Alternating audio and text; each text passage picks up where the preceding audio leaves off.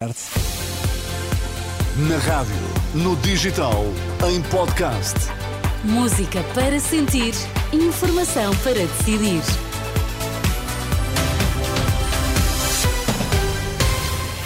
Hora certa para as notícias na Renascença, edição das três, com a jornalista Maria João Costa. Para já, fica a conhecer os destaques. Subiu para laranja o aviso da meteorologia. Nas últimas horas registaram-se mais de 70 ocorrências.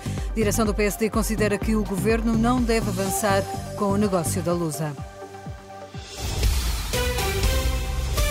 Muito boa tarde. Agravamento do estado do tempo. O Instituto Português do Mar e da Atmosfera eleva para laranja o aviso para os distritos de Lisboa, Santarém e Setúbal.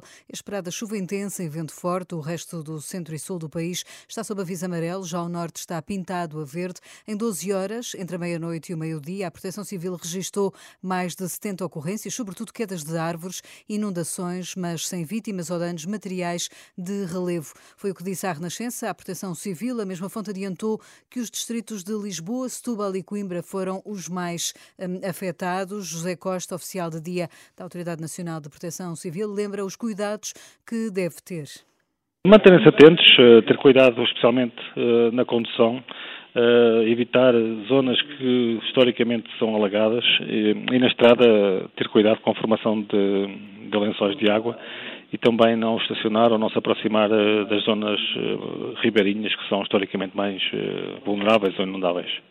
Em Lisboa, o mau tempo levou a autarquia a adiar a inauguração da iluminação de Natal, que estava prevista para hoje. As luzes serão ligadas amanhã às 5h30, com fogo de artifício e um concerto dos anjos. Apesar da chuva de hoje, 2023 foi o ano mais quente de sempre, que o diz a Organização Mundial da Meteorologia, dados avançados no dia em que arrancou no Dubai a COP28 e já com um primeiro acordo alcançado há entendimento sobre a forma de pôr em prática o fundo de perdas e danos que vai ajudar países menos desenvolvidos e mais vulneráveis a alterações climáticas. O acordo já foi saudado pelas maiores associações ambientalistas internacionais. Para a eurodeputada Lídia Pereira, relatora do Parlamento Europeu para a COP28, este é um dos temas mais sensíveis das negociações, pelo que a existência de um acordo é de saudar. Eu creio que o acordo uh, é já de si uh, uh, positivo.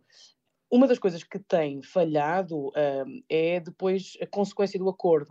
Uh, e, portanto, uh, eu vejo com bons olhos o acordo alcançado.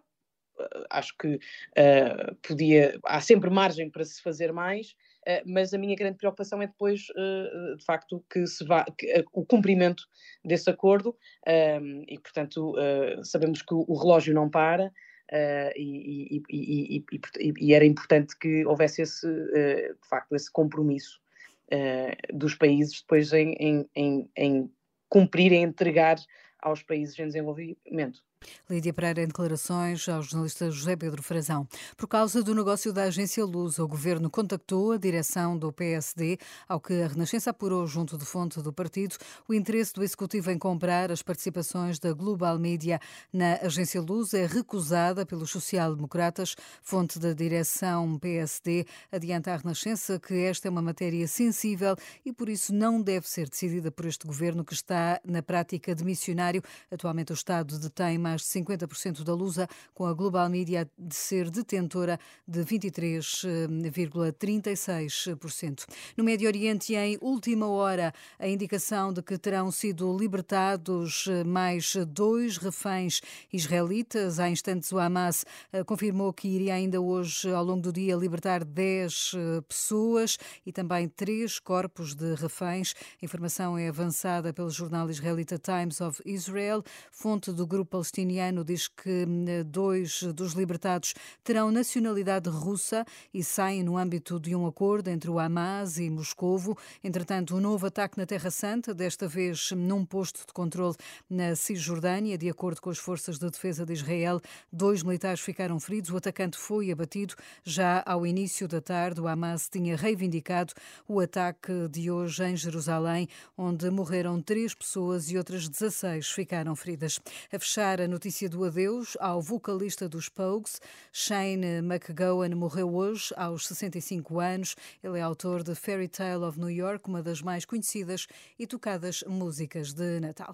Tenha uma boa tarde na companhia da Renascença.